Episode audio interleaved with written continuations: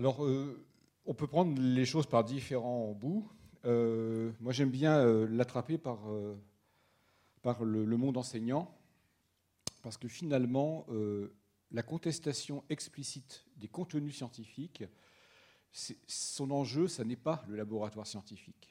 Quand, vous, quand des, des partis politiques américains financent des think tanks, des boîtes à idées, pour essayer de convaincre que la science peut prouver euh, la vérité du contenu littéral de la Genèse biblique, ou quand on essaie de convaincre des décideurs politiques américains que euh, la création puisse être enseignée en tant que propos scientifique à l'école publique et que le lobbying se fait dans ce sens-là, vous voyez bien que le terrain, l'enjeu, c'est l'école, ce n'est pas vraiment le laboratoire. Les, contestations les, plus, les mieux organisées politiquement des contenus scientifiques ne cherche pas à convaincre les scientifiques. Euh, on n'a pas les témoins de Jéhovah qui viennent frapper à la porte des laboratoires et on n'a pas non plus euh, un créationnisme international organisé, qu'il soit d'origine musulmane ou qu'il soit d'origine protestante. On ne les a pas dans les laboratoires, à l'exception, mais vraiment c'est rarissime, du fameux Harun Yahya dont vous avez peut-être entendu parler, qui est ce, personnage sulfureux en Turquie qui a publié un atlas de la création qui se présente comme un ouvrage euh, à argumentation de type scientifique et euh, qui est un, ouvrage de 1000 pages qui fait 6 kilos et qui est envoyé à tous les lycées, tous les collèges et tous les laboratoires d'Europe en 2006, enfin en janvier 2007 pour être exact. Et cet épisode a montré une force de frappe financière considérable, mais je ne pense pas véritablement qu'Arunyaya ait voulu euh, convaincre les scientifiques. Il a voulu faire preuve, si vous voulez, de, d'intimidation. Il a voulu faire preuve de puissance financière en envoyant ces, livres dans les écoles suisses, dans les écoles belges, françaises, anglaises, allemandes, enfin bref, j'en passe. Donc, c'est par la didactique que j'aime bien passer parce que moi, mon métier de chercheur, euh, il, en, il en va de sa responsabilité à ce métier d'aider nos enseignants à faire face de manière laïque à des contenus à des contestations du contenu de l'enseignement des sciences dans l'espace de la classe. C'est dans l'espace de la classe que ces contestations euh, ont lieu. Euh, enfin, elles ont lieu partout, mais dans l'espace de la classe, elles ont une, un sens particulier. Euh, ce sont les futurs citoyens qui s'expriment. Ces contestations, d'ailleurs, ne sont pas toujours des contestations, ce sont parfois des questions naïves. Des élèves peuvent être en manque de repères épistémologiques, savoir où sont les différences entre justement savoir, croyance croyances religieuses et opinions. Et il est important pour un scientifique comme pour un philosophe d'aider nos, nos, enseignants à se structurer euh, dans leurs réponses, à la fois politiquement et épistémologiquement. C'est-à-dire quelle est cette mécanique qu'on appelle la science? Y a-t-il des exigibles dans le raisonnement scientifique? Comment les scientifiques sont-ils organisés pour valider les résultats? Comment ça se passe, ça, à l'échelle internationale? Euh, Eh bien, on devrait pouvoir produire une didactique de tout ça de manière à ce que euh, bah, on puisse s'en emparer de manière rapide et efficace dans l'espace de la classe. Donc il y en a qui ont fait de la sociologie de combat, bah, moi je fais de l'épistémologie de combat, c'est-à-dire que j'aime bien fournir des arguments simples à mes collègues pour qu'ils puissent les mobiliser dans la classe à, un moment où on n'a pas toujours le temps de rentrer dans les détails et où il faut, euh, il faut être euh, efficace et pédagogue. Alors allons-y. Les sciences, elles relèvent du savoir précisément. Et si on est dans l'espace de la classe, comme dans l'espace d'un congrès d'ailleurs international scientifique, c'est la même chose, ce sont des savoirs dont on traite. Ça, ça a été décidé un jour, ça ne tombe pas du ciel, il y a des gens qui ont décidé que ça ne, serait plus un contenu du texte sacré qui serait enseigné dans l'espace de la classe, mais il s'agirait des savoirs. Alors, évidemment, vous devinez que dans un contexte français, euh, ces savoirs dans l'espace de la classe, ils sont, j'ai mis un portrait de Condorcet ici, ils sont euh, mobilisé par Condorcet dans un projet éducatif qui date de 1791-1792, dans, un contexte de Révolution française où l'individu devient un citoyen. Euh, ce qu'on appelle aujourd'hui le vivre ensemble, où le statut de l'individu dans, la sphère publique n'est plus régi par la suggestion de l'individu au roi, en la personne du roi, mais par un statut de citoyen qui a des droits et des devoirs. Et les Lumières font le pari de la raison on va tirer tout le monde vers le haut, c'est-à-dire que son statut de citoyen, on va pouvoir en jouir, c'est-à-dire exercer ses droits et jouir de ses droits et exercer ses devoirs par la raison. Et c'est la raison qui est mobilisée dans l'espace de la classe pour cette raison euh, bien particulière, ce sont les savoirs. Pourquoi les savoirs sont-ils mobilisés dans l'espace de la classe? Parce qu'ils mobilisent justement la justification rationnelle. Alors si on prend deux critères, encore une fois, que vous pourrez peut-être juger simplistes, mais il s'agit de faire de l'épistémologie pour aider euh, nos, nos, enseignants, eh bien, si on prend deux critères relativement simples, est-ce que ce qui est dit est assumé à titre collectif ou est-ce que ce qui est dit est assumé à titre personnel? Est-ce que ce qui est dit, j'y consens, enfin je veux dire, j'y souscris par principe d'autorité, parce que j'ai fait confiance à une autorité, ou est-ce que je sais justifier moi-même rationnellement ce que ce que j'admets, si vous voulez? Et les savoirs ont une double caractéristique. Je sais pourquoi je sais ce que je sais. C'est-à-dire que normalement, quand je sais quelque chose, je dois pouvoir le justifier rationnellement. Si on me demande pourquoi tu penses cela, eh bien, je dois pouvoir expliquer euh, ma position. Évidemment, rationnellement, ça veut dire euh, sans faire de faute de logique et en respectant le, en respectant le principe de parcimonie, c'est-à-dire le principe d'économie d'hypothèse. Hein. Je dois pouvoir justifier rationnellement ce que j'avance ou ce que je pense être vrai ou juste. Au demeurant, les savoirs euh, fonctionnent comme, euh, alors ici et maintenant, ils fonctionnent un peu comme des biens publics, c'est-à-dire que les savoirs euh, sont légitimes parce qu'ils ont été collectivement validés. Un savoir est une production collective. Ça, c'est très important et c'est particulièrement important pour les savoirs scientifiques. Alors ça, c'est quelque chose qu'on ne dit pas suffisamment, mais l'activité des chercheurs est une activité collective nos sociétés passent leur temps à, montrer au public des représentations des chercheurs héroïsés qui sont tout seuls dans leur baignoire et qui crient Eureka. Ce sont des génies euh, qui, à eux tout seuls, pourraient révolutionner la face du monde ou la face des connaissances. Ceci ne tient pas un seul instant. Les chercheurs travaillent en équipe, les chercheurs sont assis sur les épaules de leurs prédécesseurs, ils remettent en cause ce qu'ont dit leurs prédécesseurs ou ils tiennent pour acquis ce qu'ont dit leurs prédécesseurs. Euh, dans ce qui est écrit, dans ce qui est produit, eh bien, ce qui est produit, on ne publie pas comme on veut, c'est-à-dire qu'on produit un article qui relate euh, le, compte-rendu d'une expérience de manière suffisamment explicite pour que cette expérience puisse être testée par des observateurs indépendants. Eh bien, lorsqu'on envoie son, article à un journal, qui va, un journal professionnel qui est censé euh, donc publier ce qu'on a, euh, rendu, eh bien, cet article est soumis à des évaluateurs qui sont des pairs, PAIRS, et nous sommes en permanence soumis à l'évaluation par les pairs. C'est-à-dire que le processus de validation de ce qui est publié comme résultat scientifique est un processus collectif. Et quand bien même vos pairs sont contents, on, des fois on se, tape deux, trois reviewers, euh, ils sont contents, pas contents, l'article est refusé, l'article est accepté, allez, dans le meilleur des cas, l'article est accepté. Lorsqu'il est accepté, eh bien, ça n'est pas suffisant, l'article est publié, mais tant que l'expérience n'est pas reproduite par un observateur indépendant, eh bien, le contenu de cette expérience prend le risque d'être, de tomber aux oubliettes. Une expérience scientifique ou un résultat scientifique qui, en étant testé par des pairs, n'est pas corroboré par des pairs, sera oublié, je vous le garantis. Une manip qui n'a jamais été refaite, elle sera oubliée, même si elle a été publiée dans un bon journal. Ça a été le cas de Nature, par exemple, Benveniste et la mémoire de l'eau, la fameuse mémoire de l'eau, bah, personne n'a refait les manips de Benveniste. Euh, on ne parle plus de la mémoire de l'eau aujourd'hui, c'est terminé. Et même ensuite, longtemps après, des manips qui ont, euh, comment dire, euh, réfuté les manips de Benveniste. Donc ce que je suis en train de vous dire là, simplement, c'est que le processus de stabilisation des savoirs est un processus collectif. Il n'y a pas de chercheurs isolés.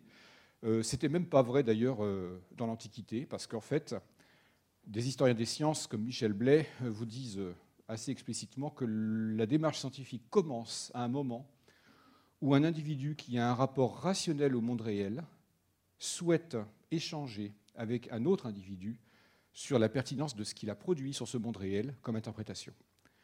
La première des exigences scientifiques, c'est l'ouverture à la discussion avec des pairs qui jouent le même jeu que vous. Mais quel jeu jouent-ils Un jeu intellectuel. Il y a des exigibles dans le raisonnement scientifique et ces attendus, ces exigibles, ils ne sont jamais véritablement explicités. Je vais essayer de le faire ce soir rapidement pour vous, pour, vous, pour expliquer en quoi euh, les sciences sont fondamentalement laïques. Alors déjà, elles le sont. Pourquoi? Déjà, elles le sont à cause du C ici. C'est que je parle des sciences d'aujourd'hui, hein, je ne parle pas des sciences du XVIIIe ou du XVIIe siècle. Hein. je ne parle pas de l'époque où les sciences n'étaient pas émancipées du pouvoir politique qui était en même temps le pouvoir religieux.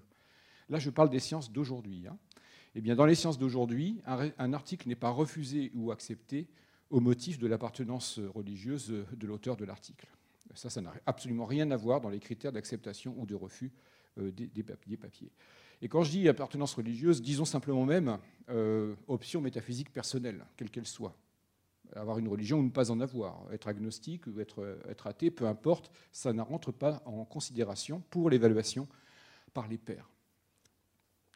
Donc le processus, il passe par à, d'autres fourches codines, donc je vais essayer de vous expliciter le, contenu. Ah, un dernier point sur les savoirs. Euh, ce qui n'est pas évident pour nos jeunes et pour nos publics souvent, c'est que les savoirs se justifient rationnellement et du coup, ils sont légitimes parce qu'ils sont périssables. Et ça, c'est quelque chose qu'on a du mal à comprendre en général. Les résultats scientifiques sont légitimes parce qu'ils sont périssables. En fait, ce qui est tenu pour euh, fiable euh, l'est parce que ça a résisté à de multiples tentatives de déstabilisation. Si je sais quelque chose, je sais pourquoi je le sais, vous êtes autorisé à me, à me sommer de me justifier. Et si je justifie ce que je sais de manière convaincante, euh, selon certains attendus cognitifs que je vais expliciter, eh bien, euh, j'aurais euh, passé outre une tentative de déstabilisation qui va en quelque sorte renforcer ce qui est affirmé.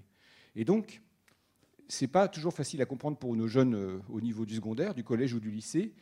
Les savoirs scientifiques ne sont pas la vérité, parce que derrière le mot vérité, il va se cacher quelque chose d'intangible, il va se cacher quelque chose d'immuable, il va se cacher quelque chose de dogmatique les savoirs scientifiques sont fiables. C'est ce qu'on a de mieux au moment où on vous parle. Demain, ça peut changer. Et ça, c'est très important. c'est trivial, mais, il faut quand même le dire aux jeunes. Les savoirs scientifiques sont légitimes parce qu'ils peuvent changer demain. C'est-à-dire qu'à force d'être questionnés par de multiples tentatives de déstabilisation, bah, peut-être le résultat qui est jugé aujourd'hui euh, fiable, demain ne le sera plus, il sera remplacé par un autre résultat. Et donc les connaissances scientifiques ne sont pas dogmatiques, précisément c'est l'inverse, elles sont légitimes parce qu'elles sont déstabilisables potentiellement. Et ça, c'est quelque chose de difficile parfois à comprendre parce que je ne sais pas pourquoi, mais nos publics ont la plupart du temps une représentation des affirmations scientifiques comme quelque chose de dogmatique et qui n'est pas supposé euh, changer. Or, c'est l'inverse. Sinon, j'aurais plus de boulot. Hein. Alors, les croyances, ou la croyance au singulier, ou la croyance au pluriel, il y a, deux sens au mot croyance qu'il faut pouvoir euh, expliciter. Le premier sens, euh, c'est le sens de confiance, si vous voulez. C'est plus le sens de je m'en remets à. Et ça, c'est socialement utile, c'est socialement euh, bénéfique. Parce que je ne peux pas tout redémontrer tout le temps. Quand j'enseigne, j'espère bien que les élèves ou les étudiants à qui j'enseigne me font confiance. Je les mets dans un, dans un moment de crédulité consentie. Mais cette crédulité consentie, elle ne les interdit pas de me demander de justifier ce que je dis. Et cette, forme de confiance, cette croyance sous forme de confiance, c'est-à-dire que là, je m'en remets à une autorité, elle est, euh, heureusement euh, accompagnatrice de la transmission des savoirs. Moi, quand moi, je ne suis pas physicien des particules. Quand un physicien des particules me raconte des choses sur les gluons, les quarks, euh, eh bien, je ne peux pas refaire les manips pour aller vérifier. Donc je m'en remets à lui parce qu'il a des diplômes dont la qualité d'ailleurs est garantie par l'État. Euh, il a un CV, euh, il a un mode de raisonnement dont je sais qu'il est le même que le mien. J'ai plutôt tendance à lui faire confiance quand il me dit quelque chose en physique des particules. Je ne saurais pas justifier moi-même un certain nombre de résultats en physique des particules. cette croyance, elle est assumée à titre personnel, c'est-à-dire que euh, je prends ce qui est cru euh, pour moi-même. Je crois en la personne qui me parle parce que je lui fais euh, confiance. Alors cette, cette croyance, disais-je, elle est, socialement utile parce que c'est une relation de confiance qu'on mobilise dans l'espace de la classe et qu'on mobilise en général dans les biens publics. Comme, comme le dit un sociologue de la crédulité, si je ne fais pas confiance un minimum euh, en des personnes qui sont accréditées pour rendre un service public, bah, je ne mets pas ma lettre à la poste, j'emmène je, mon enveloppe moi-même. Hein. Alors, il y, a, évidemment une, petite différence de statut entre la croyance et la croyance religieuse, c'est que la croyance religieuse se distingue de la précédente que le rapport à l'autorité va souder une communauté. Dans religion, il y a l'étymologie du mot lien. C'est ce qui est cru qui crée le ciment de la communauté. Si vous demandez à, la personne qui croit, au sens de croyance religieuse, de justifier rationnellement ce qu'il croit, vous, semblez déstabiliser euh, ce qui fait le ciment de la communauté, et donc la réaction, évidemment, n'est pas une réaction, euh, comment dire, euh, favorable. en science, le rapport à l'autorité ne joue pas. Ça, c'est pas moi qui l'invente, c'est décrit par la sociologie des sciences de Merton dans les années 50. L'espace du laboratoire est le seul espace de la société où on ne vous demande pas de croire. Enfin, je mets des réserves. On, on se fonde évidemment sur des résultats acquis précédemment, il y, a des, postulats dans chaque expérience, il y a des choses qui sont considérées comme acquises, mais ce qui est acquis peut toujours être, euh, je l'ai dit, euh, en demande d'être justifié. Le rapport à l'autorité ne joue pas. Ce n'est pas un critère de validation, en principe, dans l'espace des sciences. Alors que dans l'espace de, la croyance, là, euh, l'autorité est mobilisée, et ici, non seulement elle est mobilisée, mais ce qui est cru par principe d'autorité soude le collectif. Et donc, si on déstabilise ce qui est cru, eh bien, on déstabilise en même temps le collectif. D'où le caractère souvent dogmatique, d'ailleurs, qui accompagne les croyances religieuses. Et pour terminer, les opinions. Bah, les opinions ne sont pas structurées ni en termes de justification rationnelle, ni en termes d'autorité.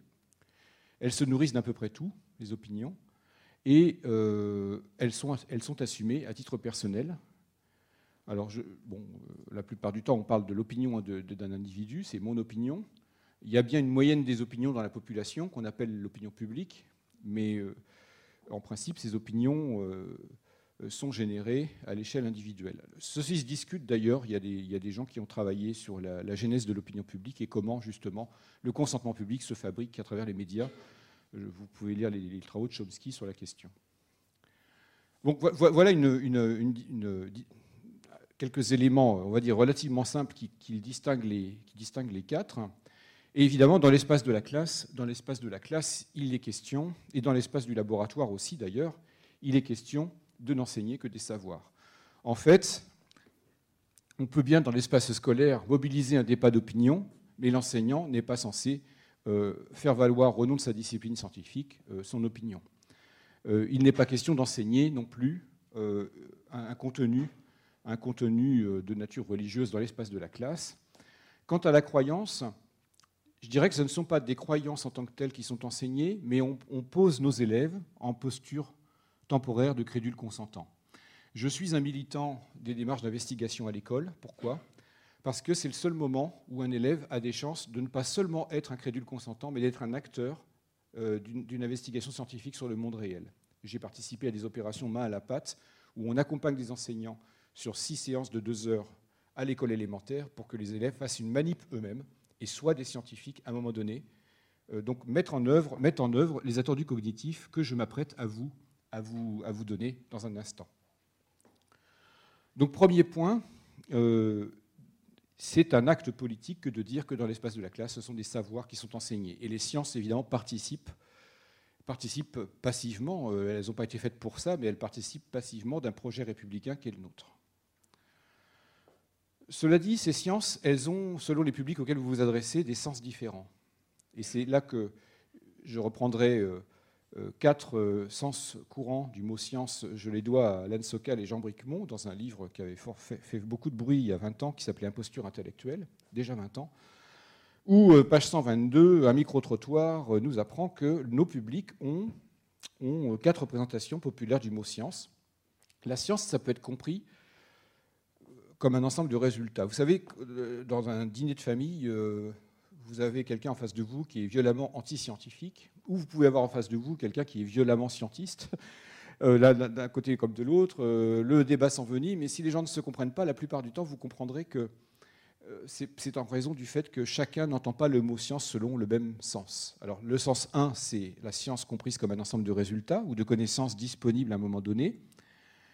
Donc la science en tant que corpus de connaissances euh, validé euh, par les professionnels de la science à l'échelle internationale. La science au sens numéro 2, c'est une communauté ou une institution, c'est ce qu'on appelle la communauté scientifique, c'est la composante sociale euh, du monde des scientifiques, c'est la façon dont les scientifiques travaillent entre eux, comment ils s'organisent, comment ils sont financés, comment ils sont payés, comment ils s'évaluent les uns les autres. Troisième sens du mot science, la science au sens des applications, ça c'est le sens le plus populaire du mot science. Euh, quand on vous parle de science en général, euh, qu'il s'agisse d'articles de, journaux, de la télé ou même dans les débats politiques, euh, on entend souvent par science celle des applications qui trouvent un débouché économique, et ça c'est ce qu'on appelle l'innovation en fait. Et nous sommes, nous les scientifiques, puissamment, j'ai envie de dire, puissamment encouragés à faire valoir notre métier uniquement en termes d'application. Qu'est-ce que vous faites pour la société d'utile euh, moi, j'ai envie de vous dire, on fabrique pas que des, enfin, moi, je ne fabrique pas de téléphone portable, je suis zoologiste, hein, mais, mais euh, on ne fait pas que fabriquer des produits euh, à valeur ajoutée. j'ai envie de vous dire que le raisonnement du scientifique que je vais promouvoir tout à l'heure est un, est un apprentissage démocratique aussi, c'est-à-dire que la science participe activement euh, même si elle n'a pas été faite pour ça, elle peut participer activement à la genèse d'un citoyen tel qu'on le conçoit dans notre République. On ne fait pas que des produits à haute valeur ajoutée, des bombes atomiques ou des pacemakers. Hein. Et pour finir, la science dont j'ai envie de vous parler ce soir, c'est euh, un contrat d'explication collectif, euh, un contrat d'explication rationnelle du monde réel. Je dis contrat, pourquoi est-ce que je parle de contrat? Parce qu'il y a des attendus cognitive dans l'espace du laboratoire. On ne peut pas raisonner n'importe comment dans un laboratoire. Mais ça, peu, peu de gens s'occupent de le dire. Quel est le contrat minimal qui anime l'ensemble des sciences, l'ensemble des démarches scientifiques? Quand je dis l'ensemble, c'est-à-dire euh, qu'on considère l'historien, le sociologue, euh, euh, le géologue, le biologiste, l'astronome, enfin peu importe. Quel est ce contrat d'explication qui caractérise intellectuellement les attendus cognitifs, les attendus de raisonnement de l'espace scientifique? Si vous arrivez à expliciter ça, il y, a un enjeu politique à l'expliciter. Sinon, je ne serais pas là devant vous ce soir. Si on arrive à expliciter ça, on peut déjouer les entreprises idéologiques qui consistent à ramener comme science à l'école publique des propos qui ne sont pas scientifiques. L'exemple que j'en veux, les Américains sont formidables pour ça, ils nous fournissent les meilleurs exemples. Le créationnisme scientifique américain, alors, ce n'est pas moi qui dis qu'il est scientifique. Hein. Il, se qualifie lui-même de scientifique. S'il ne le faisait pas, je ne m'en occuperais même pas. Le problème, c'est qu'il se qualifie lui-même de scientifique et que moi, scientifique, je dois dire à mes concitoyens, ou je dois dire même à, Harvard, où je suis allé le dire d'ailleurs, euh, euh, ces gens-là vous présentent comme de la science quelque chose qui n'en est pas. Moi, je peux, je peux le dire que ce n'est pas de la science, c'est mon métier. Voyez. Et comment est-ce que je peux le dire? Pas avec un argument d'autorité, c'est en explicitant les attendus de l'espace du laboratoire et en montrant que ces gens-là ne respectent pas ces attendus. Alors vous allez voir dans un instant que c'est assez simple finalement. Hein. Ce n'est pas des choses très sophistiquées. Il y a euh, énormément d'entreprises, alors que ce soit dans les pays, euh, comment dire, euh, anglo-saxons ou dans les pays plus à, dominante musulmane, euh, il y a pas mal d'entreprises euh, qui consistent à présenter comme de la science des propos qui n'en sont pas. Donc, expliciter ce contrat, j'ai fait un livre en 2012 là-dessus qui dit la nécessité d'expliciter ce contrat, pour, pas seulement pour nos concitoyens, mais pour l'ensemble des, humains de ce monde. il y a des discussions avec les Anglais. je ne vais pas vous raconter cette anecdote, mais il a fallu que j'explique au British Council qui voulait faire circuler une exposition sur Darwin en 2009, pendant l'année Darwin. Il voulait faire circuler une exposition. Et euh, il y avait 12 panneaux euh, traduits en français, euh, parce qu'il s'agissait de faire, d'exposer ces panneaux au Jardin des Plantes à Paris. Cette exposition tournait en Europe en réalité. Et on m'a demandé de contrôler la traduction des panneaux en français. Et je me suis aperçu que le panneau sur la science et la religion était traité d'une manière en Angleterre complètement insipide, complètement vide de sens. C'est-à-dire qu'en fait, on prenait un individu qui s'appelle euh, Henry Conway Morris, un Canadien, qui est à la fois paléontologue et protestant, et le monsieur, il témoigne. Il est tout seul sur le panneau, enfin, il y a sa photo. Je suis, euh, je suis protestant, je suis paléontologue, et je vis bien, il n'y a pas de problème entre la science et la religion. Et ce panneau, il était euh, stupéfiant d'inefficacité. Premièrement, euh, vous auriez pu demander, euh, alors aller chercher un chercheur, pourquoi vous faites témoigner un protestant et pas un musulman, et pas un bouddhiste, et pas un athée, et pas un juif? Enfin, vous pouvez multiplier les panneaux. Hein. premièrement. Deuxièmement, réduire la question du rapport entre les sciences et les religions à l'aune du témoignage d'un seul individu, mais vous fragilisez les sciences d'une manière considérable. C'est que vous rendez, si vous voulez, soit l'adéquation, soit la non-adéquation de la science avec la religion comme l'affaire des individus et pas l'affaire d'un collectif précisément. Or, si la science est laïque, c'est bien parce qu'elle est collective précisément. Donc le, panneau passait complètement à côté du principal.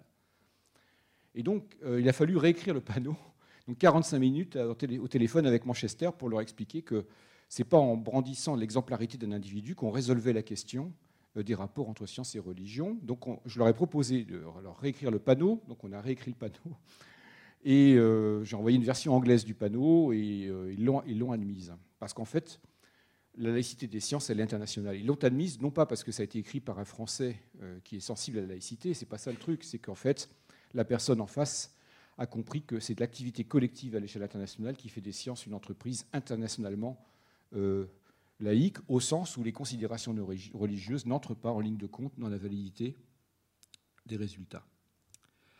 Alors, euh, si on explicite justement euh, ce socle cognitif commun, il faut d'abord dire la faiblesse, de, notre profession, nous les scientifiques, c'est que nous sommes omnibulés par nos territoires académiques. Et nous ne servons pas nos concitoyens en ce sens le biologiste ne voudra pas se laisser dicter ce que c'est que la science par un physicien. Et un sociologue ne voudra surtout pas se faire expliciter ce que c'est que la science par un biologiste. C'est-à-dire qu'en fait, euh, nous, sommes sur des territoires, ou des sous-territoires même. Le, pire ennemi chez les scientifiques, c'est le mec du bureau d'à côté, parce qu'il va, il va, il va taper au même guichet pour aller chercher des moyens, voyez. Donc nous sommes dans une entreprise de justification épistémologique permanente, où les territoires épistémologique où, les territoires disciplinaires sont très identitaires chez les scientifiques. Et ça, on le voit à l'académie, on le voit euh, dans les cercles de décision, euh, on le voit dans les cercles d'évaluation. Euh, nous sommes très marqués par les disciplines auxquelles nous appartenons. Ce qui fait que nous oublions les enjeux sociaux de la science. Nous oublions de dire le socle commun, qui est le fondement de raisonnement à toutes les disciplines. Et c'est ce que j'essaie de faire ce soir. Alors certains trouveront que c'est ambitieux, que c'est pédant, enfin tout ce que vous voulez mais il y a bien des attendus cognitifs au laboratoire. Et si on veut s'en convaincre, il faut prendre les choses par l'absurde. Quel genre de faute de raisonnement on reprochait à un étudiant au point qu'il n'aurait pas sa thèse ou qu'il n'aurait pas son, mémoire de master? Et donc c'est par l'enseignement des sciences, dans la pratique, qu'on peut essayer d'expliciter ces attendus, qui sont socialement utiles à expliciter, vous l'avez compris, puisque ces attendus cognitifs, ce sont les critères par lesquels vous allez pouvoir dire à un tribunal qu'un euh, créationniste présente comme de la science euh, quelque chose qui n'en est pas. Hein, il faut bien des critères pour ça. En 2005, il y a eu un, procès à Dover, en Pennsylvanie, où l'enjeu du procès, c'était de savoir si le contenu intellectuel qualifié de intelligent design, c'est-à-dire la, conception intelligente, l'explication de la nature par une intervention intelligente, est-ce que c'était une théorie scientifique ou est-ce que ça n'en était pas? Il vous faut des critères pour ça. C'est c'est un, débat, euh, un débat épistémologique en réalité, mais qui se produit dans un, tribunal. Il se trouve que par chance, le, vent euh, lors de ce procès a tourné en faveur des sciences et que l'intelligent design a été déclaré comme étant un propos théologique et non pas un propos scientifique. Et donc il a été déclaré, il a été décidé que son enseignement n'était pas recevable à l'école publique américaine. Donc les créationnistes ont perdu ce procès. Mais au moment de ce procès, on est vraiment là à la jonction entre la politique, qu'est-ce qu'on enseigne dans une classe, et l'épistémologique, qu'est-ce que c'est que la science. Il y a des endroits où l'épistémologie et la politique se retrouvent. On ne sait pas tous les jours que ça se passe, mais ça arrive. L'espace de la classe est précisément, enfin, le tribunal aux États-Unis, c'était cet espace, mais l'espace de la classe est finalement cet espace-là. C'est que décider ce qu'on enseigne à nos futurs citoyens, c'est un acte politique, bien sûr. Donc ce socle commun, euh, il y a des attendus. Pourquoi faire? Alors pourquoi faire? Bah, Pour construire des connaissances objectives, euh, parce que les attendus, c'est bien, bien gentil de les dire, mais ils servent à quelque chose. Ils servent à, construire une représentation rationnelle et collective du monde réel. Euh, les connaissances objectives, ce sont des connaissances qui ont été corroborés par des observateurs indépendants. Euh, l'individu, euh, c'est peut-être pas trop la peine de discuter si l'individu peut être objectif ou pas à lui tout seul. Là, c'est pas ça l'important. c'est que l'objectivité est une propriété collective qui vient de, multiples subjectivités qui se testent les unes les autres, et au bout du compte, on arrive à quelque chose d'objectif parce qu'on on aura dépassé même les subjectivités particulières. Ces connaissances objectives sont fondées sur la reproductibilité d'expériences ou de démonstrations ou euh, d'inférences. Ce n'est pas toujours des expériences à la, paillasse, hein. ça peut être des inférences, ça peut être des scénarios. Euh, je pense aux historiens ou, à ceux qui font la phylogénétique, c'est-à-dire la généalogie du vivant. Euh, il y a des scénarios qui sont reconstruits, mais compte tenu des faisceaux de présomption dont nous, disposons pour étayer un scénario, eh bien, le scénario étant publié, des observateurs indépendants sont supposés pouvoir accréditer le même scénario en, reprenant, en remettant en cohérence les mêmes faisceaux de présomption, voire en ajoutant de nouveaux faisceaux de présomption. Bref, je ne suis pas euh, arc-bouté sur l'expérience telle qu'on l'a fait en physique et en chimie. Euh, cette reproductibilité euh, concerne beaucoup de, de sous-catégories épistémologiques que je ne détaillerai pas ce soir. Il y a un universalisme dans le projet scientifique c'est que si ce qui est avancé est légitime parce que ça a résisté à de multiples tentatives de déstabilisation, c'est que c'est supposément valide, supposément fiable pour tout humain qui veut bien user de sa rationalité, qui veut bien user euh, d'un certain nombre d'attendus cognitifs que sont les, règles de la logique et le principe de parcimonie. Euh, ces expériences sont reproduites à travers tous les pays euh, et et on n'attend pas euh, d'un Chilien, on n'attend pas d'un Japonais ou d'un Sud-Africain qu'il ait une logique différente de la vôtre. Il y a l'universalité de la logique et l'universalité des réalités matérielles de ce monde font que l'entreprise de, corroboration ou de réfutation sont valables pour tous. C'est un universalisme dans ce sens, et il est non dogmatique précisément parce que nous testons, nous testons euh, ce qu'ont dit nos prédécesseurs. Et les connaissances sont supposées changer, bien sûr. Alors, pour faire cela, euh, pour reproduire, pour tester ce qu'ont fait nos prédécesseurs, eh bien, il y a euh, quatre, cinq attendus. Alors, le premier, à la limite, c'est pas celui-là. L'attendu numéro zéro, c'est la transparence. Euh, je ne l'ai pas noté, mais je peux, je peux quand même le signaler. C'est que, je vous l'ai dit tout à l'heure déjà, la science commence où un rapport au monde réel, un rapport actif au monde réel qui est sujet à interprétation rationnelle, est suffisamment clairement écrit pour qu'il soit testé par des observateurs indépendants. La transparence de la procédure fait partie des attendus. Si vous publiez une expérience qui n'est pas compréhensible par, euh, c'est trivial, hein, si elle n'est pas compréhensible par quelqu'un qui vous lit, eh bien, euh, il y a peu de chances que votre alter ego puisse reproduire l'expérience. Donc, il y a d'abord un souci de transparence. Si on parle de secret scientifique de temps en temps, c'est parce que les scientifiques sont évalués euh, par leur père par leur publication et que la paternité d'une découverte, euh, tant que l'article n'est pas apparu, euh, la paternité de la découverte est garantie par un secret temporaire. Mais il ne s'agit pas d'un secret pour toujours. Il s'agit bien de publier précisément. Et donc de publier en ayant la paternité de sa découverte. Donc l'attente de transparence et de publication et de partage, elle est, euh, elle est, elle est, elle est, elle est sous-jacente à la démarche. Attendu numéro un, au-delà de la transparence, le scepticisme. Alors, sans, utiliser de mots trop sophistiqués, on peut simplement dire que un étudiant ou un doctorant qui arriverait dans un laboratoire et qui aurait euh, des, convictions préconçues, alors ça ne serait pas ma vérité, là, pardon, ça serait ma conviction. Hein. Il faut être exact sur le plan philosophique, il s'agit d'une conviction. Quelqu'un qui voudrait euh, absolument démontrer quelque chose dont il est convaincu, eh bien, il forcerait le réel à se plier à sa conviction et il ne serait pas admis comme, valable, comme valide. Ça n'est pas une attitude valide en science. Ça. Nous pratiquons ce qu'on appelle un scepticisme sur les faits. Non seulement nous questionnons ce qu'ont trouvé, nos prédécesseurs, euh, mais nous questionnons aussi ce que nous avons trouvé nous-mêmes. C'est-à-dire parfois, si un résultat est surprenant, je m'apprête à le publier, mais dites donc, plus il est surprenant, plus j'ai intérêt à ce que ce soit bétonné, parce que sinon je vais être ridicule. Je ne refais pas la face du monde à peu de frais, voyez. Et donc, plus une découverte est surprenante, plus il faut qu'elle soit euh, éprouvée par vous-même avant que d'être éprouvée par les autres, pour ne pas vous, prendre une réfutation en boomerang dans la figure. Et donc, nous sommes sceptiques à l'égard de ce que nous trouvons aussi. Il y a un scepticisme initial que ne pratique pas le créationnisme anglo-saxon. La creationist science, façon, euh, euh, Maurice et Gish 1969-1970, le créationnisme scientifique à gros sabots, il a pour programme explicite sur le web, on le lit, de prouver la vérité du contenu littéral de la Genèse biblique. Ce qui est à prouver est déjà gravé dans le marbre. Comment voulez-vous que ce soit de la science? Et ça, sur ce premier critère, rien que ce premier critère du scepticisme, vous pouvez déjà évacuer ce créationnisme-là. Il y a différentes formes aux États-Unis, hein. il y en a au moins six ou sept des formes de créationnisme. Mais ce créationnisme-là, vous pouvez déjà l'évacuer parce qu'il ne souscrit pas au premier des critères, qui consiste à dire bah, je, je ne prouve pas quelque chose qui est déjà écrit dans le marbre. Ça, c'est, Alors, j'aime bien ce petit dessin parce qu'il le résume à lui tout seul. Ça, c'est la méthode créationniste. Voici les faits, quelles conclusions pouvons-nous en tirer? Et ça, c'est la méthode créationniste. Voici les conclusions, quels faits pouvons-nous trouver pour, les soutenir? Bon, ça, ça résume un petit dessin qui résume à lui tout seul euh, le déficit du critère numéro 1 par les créationnismes euh, anglo-saxons.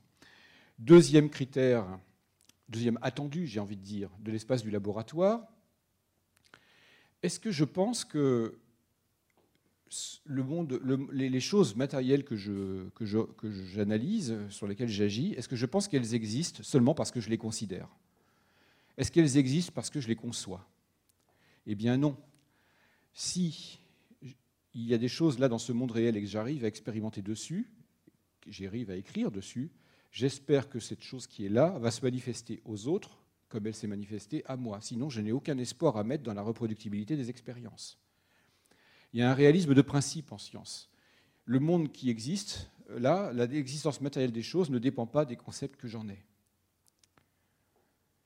Euh, y a des, alors ça a l'air trivial, mais, mais, mais, si je ne suppose pas que les choses existent indépendamment de moi, il n'y a pas à espérer qu'un euh, collègue puisse euh, reproduire euh, la manip. Alors, il y a des choses qui ont, été, écrites et qui sont graves à ce sujet. il y a des erreurs dans certains textes. Alors là, il y a une erreur dans un texte de Bruno Latour que, que je cite souvent. C'est que Bruno Latour est constructiviste, mais il fait une erreur dans son constructivisme. Moi aussi, je suis constructiviste. Évidemment que les connaissances, nous les construisons.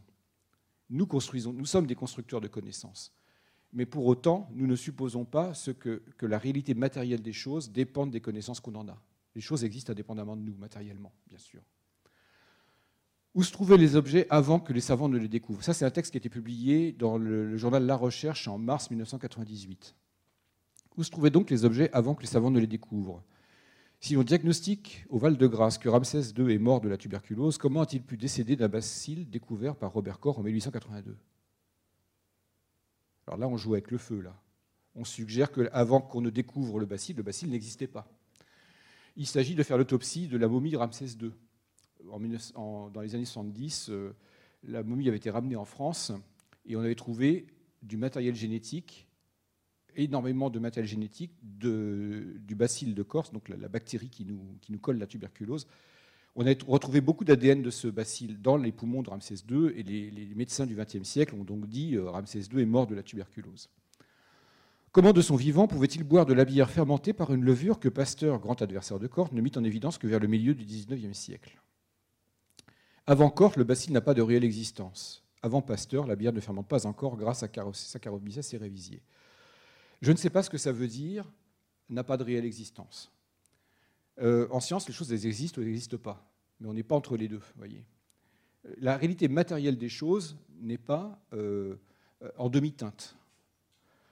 Alors, on sait pourquoi il écrit ça, même si le texte est très maladroit. Hein. Dans cette hypothèse, les chercheurs ne se contentent pas de découvrir, ils produisent, ils fabriquent, ils construisent. Alors ça, je suis d'accord, les chercheurs construisent. Mais ce n'est pas parce que vous construisez une connaissance que vous nécessairement vous subordonnez l'existence matérielle de ce que ces connaissances désignent à la validité du concept.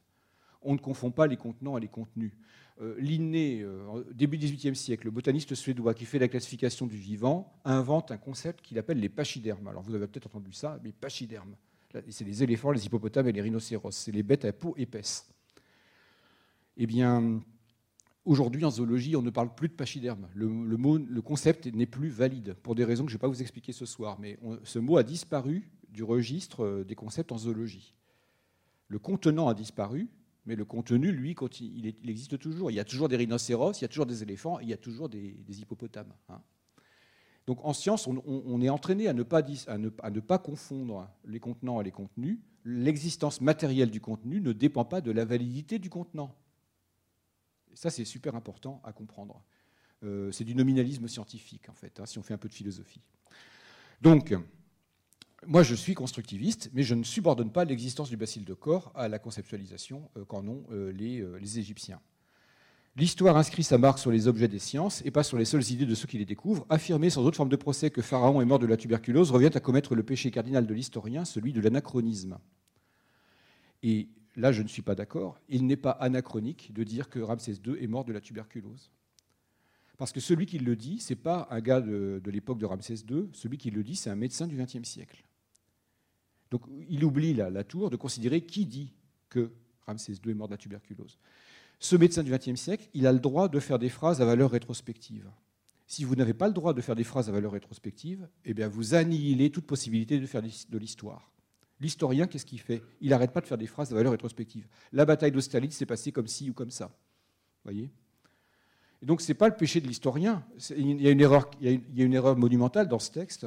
Ce n'est pas le péché de l'historien. Au contraire, c'est la spécificité de l'historien que de faire des phrases à valeur rétrospective. Donc, ce texte, ah, alors, ce texte a suscité une levée de bouclier. Euh, il est très provocateur, ce texte. Euh, c'est un constructivisme maladroit, mais qui illustre bien que ce critère de réalisme de principe est attendu en science. Vous ne subordonnez pas l'existence matérielle du contenu à la validité du concept contenant. Troisième attendu, qui est détesté par les, entreprises anti-laïques précisément, par les entreprises euh, qui, qui, tentent de ramener euh, la religion dans l'espace des sciences et dans l'espace de la classe, c'est ce qu'on appelle le matérialisme méthodologique. Qu'est-ce que ça veut dire ça? Ça veut simplement dire que les scientifiques, c'est une attitude relativement humble, vous allez comprendre. Les scientifiques ne peuvent s'emparer dans le monde réel que de ce qui change. Si vous ne pouvez pas agir sur le monde réel, agir, ça veut dire quoi? Ça veut dire appuyer quelque part, avoir une action, et cette action suscite une réaction de ce qui est étudié. S'il n'y a pas de réaction à l'action, nous n'avons pas accès à quelque chose qui est changeant. Or, ma condition expérimentale, elle, dépend euh, de, cette partie du monde réel qui réagit à mes actions. C'est donc cette partie changeante du monde réel. Comment est-ce qu'on nomme cette partie changeante du monde réel? On appelle ça la matière. Par définition, la matière est ce qui est changeant, est ce qui est doté d'énergie. Et donc la condition expérimentale des sciences, c'est un matérialisme qui consiste à dire, bah, dans le monde réel, il y a au moins de la matière et au moins je sais bosser là-dessus. Alors quand je dis matière, comprenez-moi bien, je ne parle pas seulement euh, des atomes d'une table. Je parle aussi des propriétés émergentes de la matière. Les états mentaux sont des propriétés émergentes de la matière pour des scientifiques. Les relations sociales sont des propriétés émergentes de la matière. Ce matérialisme méthodologique, c'est un matérialisme euh, intelligent, c'est-à-dire qu'il est émergentiste. Il y a des propriétés très intégrées émanant de la matière qui sont beaucoup plus que la somme des parties constituantes. Hein. Et donc, euh, vous pouvez très bien être psychologue clinicien, historien ou sociologue et souscrire à ce matérialisme qui finalement consiste à dire, à l'inverse, je ne mobilise pas d'entité dont j'ai besoin de dire a priori qu'elle soit immatérielle. D'ailleurs, un étudiant, notre étudiant qui ferait des erreurs là, bah, imagine-t-on un seul instant un étudiant qui arrive dans un laboratoire et qui, pour expliquer le phénomène qu'il a expliqué, mobiliserait des entités par définition immatérielles, comme les fantômes, comme les anges, comme l'intervention divine, si tant est qu'on puisse l'instancier, euh, des dieux, euh, des âmes, euh, et je ne sais quoi encore. des forces qui ne sont pas instanciables dans le monde réel ne sont pas mobilisées dans l'espace du laboratoire. Donc la condition méthodologique des sciences est, un matérialisme, mais qui n'est que, que méthodologique. C'est une condition de travail, si vous voulez. C'est subtil. Les scientifiques ne disent pas tout est matière. Ils n'ont pas les moyens de le dire ils disent, dans le monde réel, il y a au moins de la matière, parce que c'est ce sur quoi je sais travailler. S'il y a autre chose, bah, on ne sait pas travailler dessus. À la limite, vous voyez, c'est une position de retranchement relativement humble. Nous ne sommes pas une communauté de philosophes professionnels. De savoir si vous préférez un monde matérialiste, un, monisme matérialiste, ou si vous préférez un monisme spiritualiste, ou si vous préférez un dualisme, eh bien cette question philosophique n'appartient pas au collectif des scientifiques.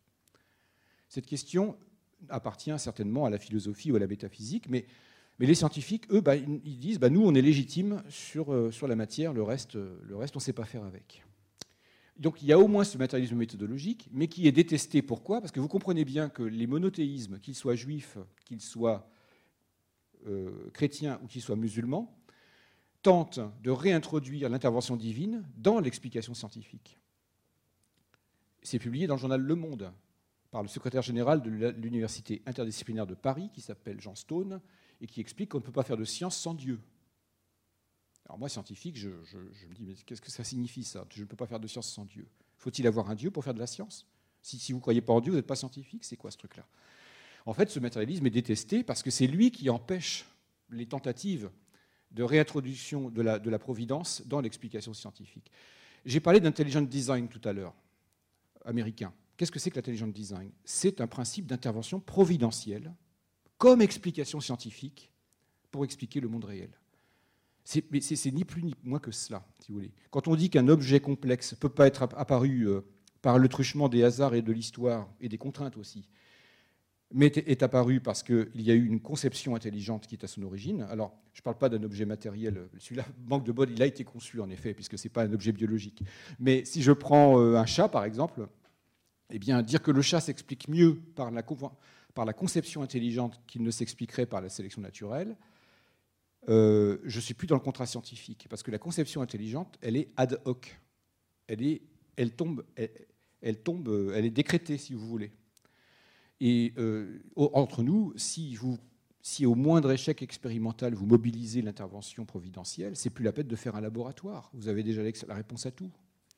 Et ça, en CM2, je vous garantis que les gamins le comprennent. Hein. Madame, pourquoi il y a des vagues sur la mer? Ah, mon enfant, c'est l'intervention de la, c'est la conception intelligente. Ah, très bien. Madame, pourquoi les feuilles sont vertes? Ah, mais mon enfant, c'est la conception intelligente. Ah, bah, très bien. Au bout de la troisième question, c'est bon. On a compris que c'est plus la peine d'être au laboratoire. En fait, il ne faut pas se tromper de porte. Il y a des réponses à des questions générales qui sont faites pour rassurer les gens, et il y a des réponses spécifiques à des questions spécifiques pour nourrir le besoin d'explication rationnelle d'un jeune esprit.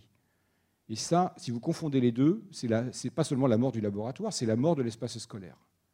Il y a une conjonction d'intérêts entre euh, l'espace du laboratoire et l'espace scolaire. Donc non, au laboratoire, nous laissons nos, et à l'international, hein, nous laissons nos, convictions ou nos non-convictions euh, métaphysiques euh, au vestiaire, et nous ne mobilisons pas des entités dont on aurait besoin de dire qu'elles sont immatérielles, ou des, entités ou des interventions qu'on ne pourrait pas instancier, comme justement l'intervention providentielle qui est ad hoc, qui est toujours mobilisable à tout moment, en fait. Pour terminer, dernier attendu, bah oui, vous n'êtes pas censé en science faire des fautes de logique. Alors là, vous vous feriez, d'abord, vous vous feriez corriger par vos collègues immédiatement, et si, jamais vos collègues commettent la même, c'est peu probable. Euh, vous, vous, feriez reprendre de toute façon par l'évaluation, euh, lors du processus d'évaluation par les pairs. On ne vous ferait pas de cadeau. Est-ce qu'un étudiant est autorisé à faire des fautes de logique ou des fautes de calcul euh, bah non, bien sûr que non. Et le principe de parcimonie, c'est même chose. Hein. Alors, pour ceux qui ne, seraient pas à l'aise avec ce principe, le principe de parcimonie, c'est simplement le principe d'économie d'hypothèse. Lorsque vous avez à choisir entre plusieurs scénarios ou plusieurs théories en, compétition, vous choisissez celle de scénarios ou celle des théories qui fait appel au plus petit nombre d'hypothèses surnuméraires non documentées. Si vous ne vous astreignez pas à ça, vous pouvez dire n'importe quoi, en gros. Alors, un petit peu de pédagogie à l'inverse. Je ne sais pas si vous connaissez Camelot. Ouais, non? Il y a des amateurs de Camelot dans la. oui, un peu quand même. Je vous conseille. Hein, moi, j'aime bien. Et le, principal, euh, comment dire, celui qui écrit Camelot est, un, grand amoureux des sciences et des arts. Et euh, de temps en temps, il met des petites, des petites injections de raisonnement scientifique dans ses épisodes. Alors, regardez en streaming l'épisode qui s'appelle Les Pisteurs, et vous allez être amusé parce que dans Les Pisteurs, on met en scène les deux abrutis, Caradoc et Perceval, qui sont dans la forêt, ils sont en train d'interpréter les traces de l'ennemi dans la forêt, et, ils, font, ils, sont en déficit de parcimonie précisément. Et c'est hilarant, parce qu'il n'y a pas plus belle pédagogie sur le principe de, de parcimonie que de voir Perceval et Caradoc en train d'interpréter la trace de la forêt. Mais pourquoi il y a une trace de botte euh, Ah bah parce que le gars il est à cloche-pied, sinon il y aurait deux traces. Ah bah oui, il est à cloche-pied. Mais pourquoi il est à cloche-pied? Ah parce qu'il n'a pas l'autre botte. Ah d'accord. Mais pourquoi il n'a pas l'autre botte bah Parce que l'autre botte, euh, bah, euh, c'est sa femme qui la tient. Oui, mais sa femme, j'ai pas la trace. Elle est où sa femme? Elle est sur son lit, mais sur le dos du mec. Le mec il porte le lit avec sa femme dessus, qui elle porte la botte. Ah ouais, oh, ils sont forts, les ennemis, dis donc. Hein. Et alors, euh, pourquoi j'ai pas la trace derrière? Parce qu'il y a une trace de botte dans la forêt. Ah, mais c'est parce qu'en fait, sa femme, elle a aussi un râteau, et avec le râteau, elle ratisse les feuilles pour effacer les traces de son mari. Enfin bref, et les mecs qui partent en vrille comme ça, et je peux vous dire que c'est très drôle parce que finalement, vous voyez bien que le scénario, il n'est pas crédible pour un sou. Au bout de 10 minutes, le roi, il s'endort, là, il est à côté d'eux, et il, se frotte les yeux, il dit c'est pas possible. Parce que les deux, évidemment, vous avez compris, hein, euh, Caradoc et Perceval, ce sont les deux, les deux abrutis de la bande. Quoi. Bon. Enfin bref, le principe de parcimonie, c'est quelque chose que nous utilisons dans la vie courante chaque fois que nous avons besoin d'être rationnels. Si vous cherchez vos clés, vous faites une inférence psychique, enfin, vous faites une, inférence mentale sur ce qui, a, bien pu se passer entre la, dernière fois où vous avez vu vos clés et le moment présent, bah, vous n'allez pas multiplier des étapes inutilement euh, non documentées euh, qui, qui feraient passer vos clés par, euh, par le quatrième étage, qui reviendraient par le troisième étage, qui reste planqué sous le paillasson du voisin du dessous. Enfin bref, vous ne multipliez pas les hypothèses surnuméraires. Donc je résume ces cinq attendus il y a bien des attendus cognitifs de base dans l'espace du laboratoire qui sont partagés. J'ai dit, euh, souci de transparence, scepticisme initial sur les faits, euh, réalisme de principe, matérialisme méthodologique et rationalité. Alors ça, c'est ce qui anime, c'est ce que Bourdieu appelait dans une sociologie des sciences que j'aime bien, euh, l'architecture mathématique, hein, c'est-à-dire il y a bien un cœur méthodologique de l'espace des sciences qui vous permet de dire pourquoi certaines des entreprises anti-laïques de colonisation de l'espace du laboratoire, mais surtout de l'espace des classes en réalité, par des religions, peuvent être déjouées. C'est grâce à ces critères que ces entreprises peuvent être déjouées intellectuellement. Alors je ne sais pas exactement si ce sont les critères qui ont été mobilisés pendant le procès de Dover, mais certainement certains d'entre eux ont été mobilisés. Vous allez me dire, il y a le cœur méthodologique et il y a la sociologie autour. Et oui, effectivement, les sciences ne sont pas que pur raisonnement, ils sont aussi animés par des acteurs dans une société qui dépendent de contraintes économiques, euh, sociales, politiques, euh, etc. Il y a une couche sociale du contrôle de l'activité des scientifiques, où l'éthique s'exprime, bien sûr, et il y, a le cœur, il y a le cœur des attendus cognitifs. Je voudrais juste vous dire que je, je ne suis pas, euh, comment dire, naïf sur le fait que, de temps en temps, les contraintes économiques et sociales de l'exercice des sciences font commettre à certains individus des entraves à ces critères. Les individus sont faillibles, bien sûr. Mais je vous parle d'un horizon, je vous parle d'un contrat. Un contrat, ça veut dire c'est ce vers quoi on, doit tendre.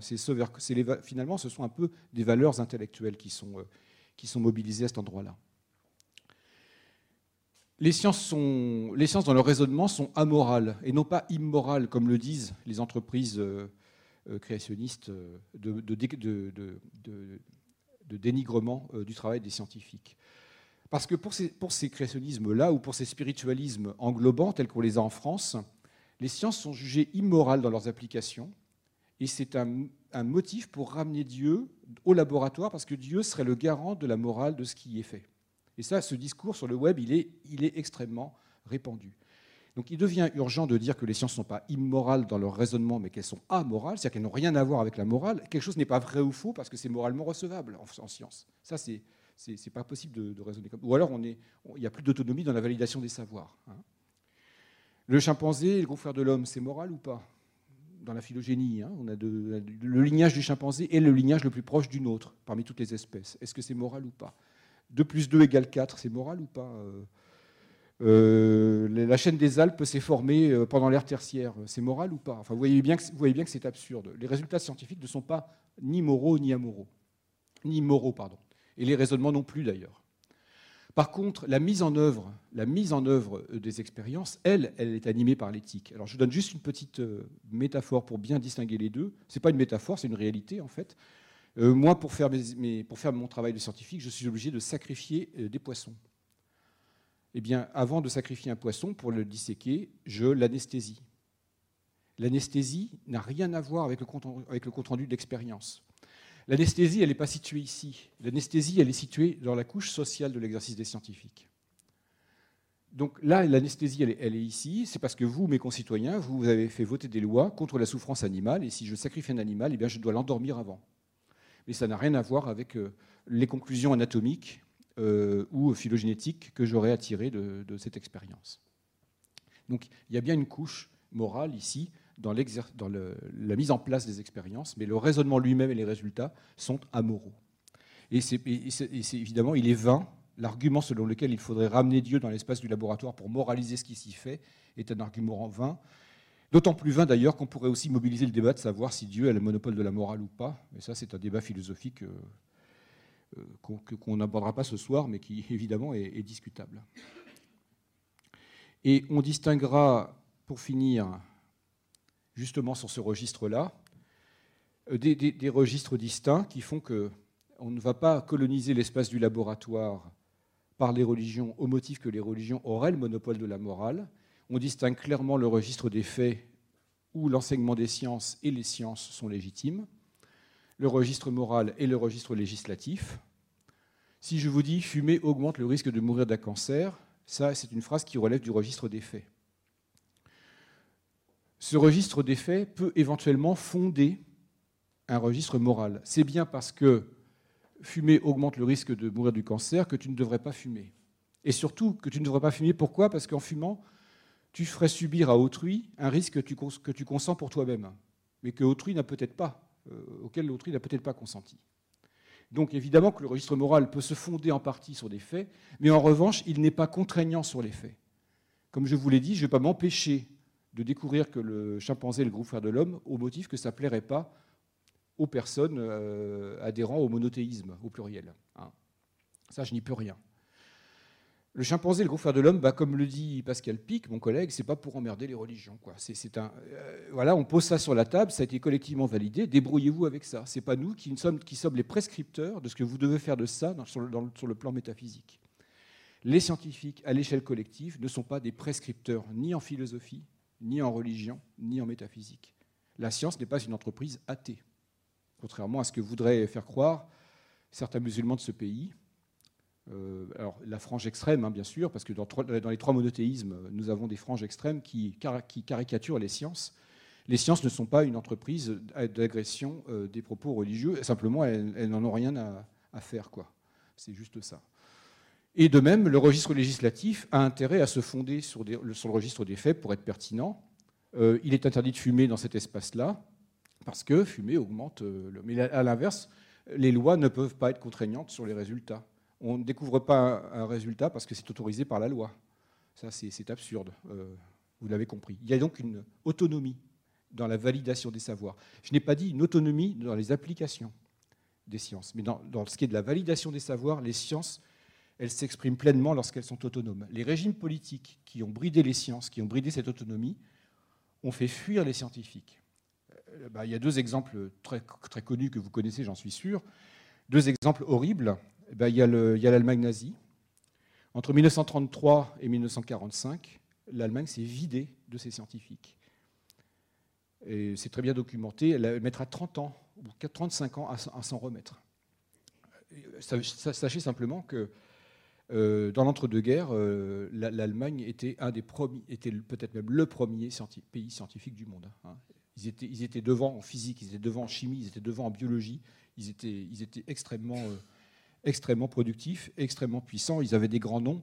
Et tout ça, ça s'est effondré avec le régime nazi. Pourquoi? Parce que le régime nazi dictait aux sciences qu'elles devaient trouver.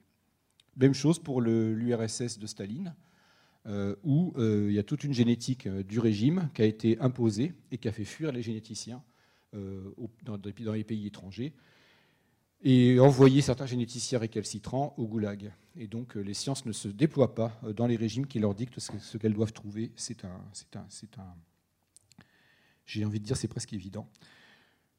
Ce petit schéma, ça sera ma conclusion, puisqu'on parle de laïcité dans les sciences. Les sciences ne sont pas, à l'échelle collective, prescriptrices de ce que les citoyens doivent croire sur le plan euh, métaphysique. En tout cas, elles posent des résultats sur la table. Alors, elles sont, je dois être précis, elles sont enracinées en métaphysique, les sciences. Elles sont enracinées. Si je vous parle de matérialisme méthodologique, c'est bien que vous supposez que là, dans ce monde réel, il y a quand même au moins de la matière. Hein. Mais il y a de la matière en tout cas. Donc elle est bien enracinée euh, quelque part en philosophie et en métaphysique, mais pour autant, ce qu'elle produit n'est pas prescripteur en soi pour que vous optiez pour une métaphysique ou pour une autre. Un scientifique n'a pas à vous blâmer de ne pas avoir un esprit scientifique. On pose les résultats sur la table et débrouillez-vous avec ça. Hein. C'est un peu ça le truc. Quoi. Alors j'ai montré ce schéma à une classe de troisième avec la métaphore de la cour de récré pour expliquer à des élèves que dans, l'espace d'un laboratoire, il y a des attendus. Que un laboratoire, c'est pas n'importe quoi. On n'y exprime pas des opinions, par exemple. Euh, ça, ça c'est l'espace du laboratoire. Le S, ça serait la science. Et la science, c'est comme un jeu. Alors, la métaphore du jeu, elle est, elle est efficace parce que tout le monde convient du fait que dans un jeu, il y, a une règle, du jeu, et que d'ailleurs, s'il n'y avait pas de règle du jeu, il n'y aurait pas de jeu à jouer. Le jeu n'existe que précisément parce qu'il y a une règle. On s'amuse parce qu'il y a des règles précisément. Que celui qui veut gagner sans suivre les règles est un tricheur, et qui donc il est moralement réprouvable. Il y a donc des règles du jeu dans l'espace du laboratoire, et que l'adhésion des individus à la règle n'est pas euh, déterminée par leur appartenance à une religion R1, R2, R3. Pourquoi? Parce que ces religions n'ont aucune interférence à, faire avec les règles du jeu. Et donc ces attendus cognitifs, il y en a cinq que j'ai cités, bah, c'est la règle du jeu qu'on joue à l'intérieur du laboratoire, et nous laissons au vestiaire de nos laboratoires nos appartenances religieuses, certains d'ailleurs n'en ont pas d'appartenance religieuse, pourquoi pas Enfin bref, ces, considérations sont hors, euh, hors cadre. Alors le laboratoire à l'échelle internationale, finalement, parce que ça, ce schéma, il vaut à l'international, bah, euh, un collègue m'a dit, mais tu sais, ce que tu as dessiné, là, finalement, c'est la sphère publique.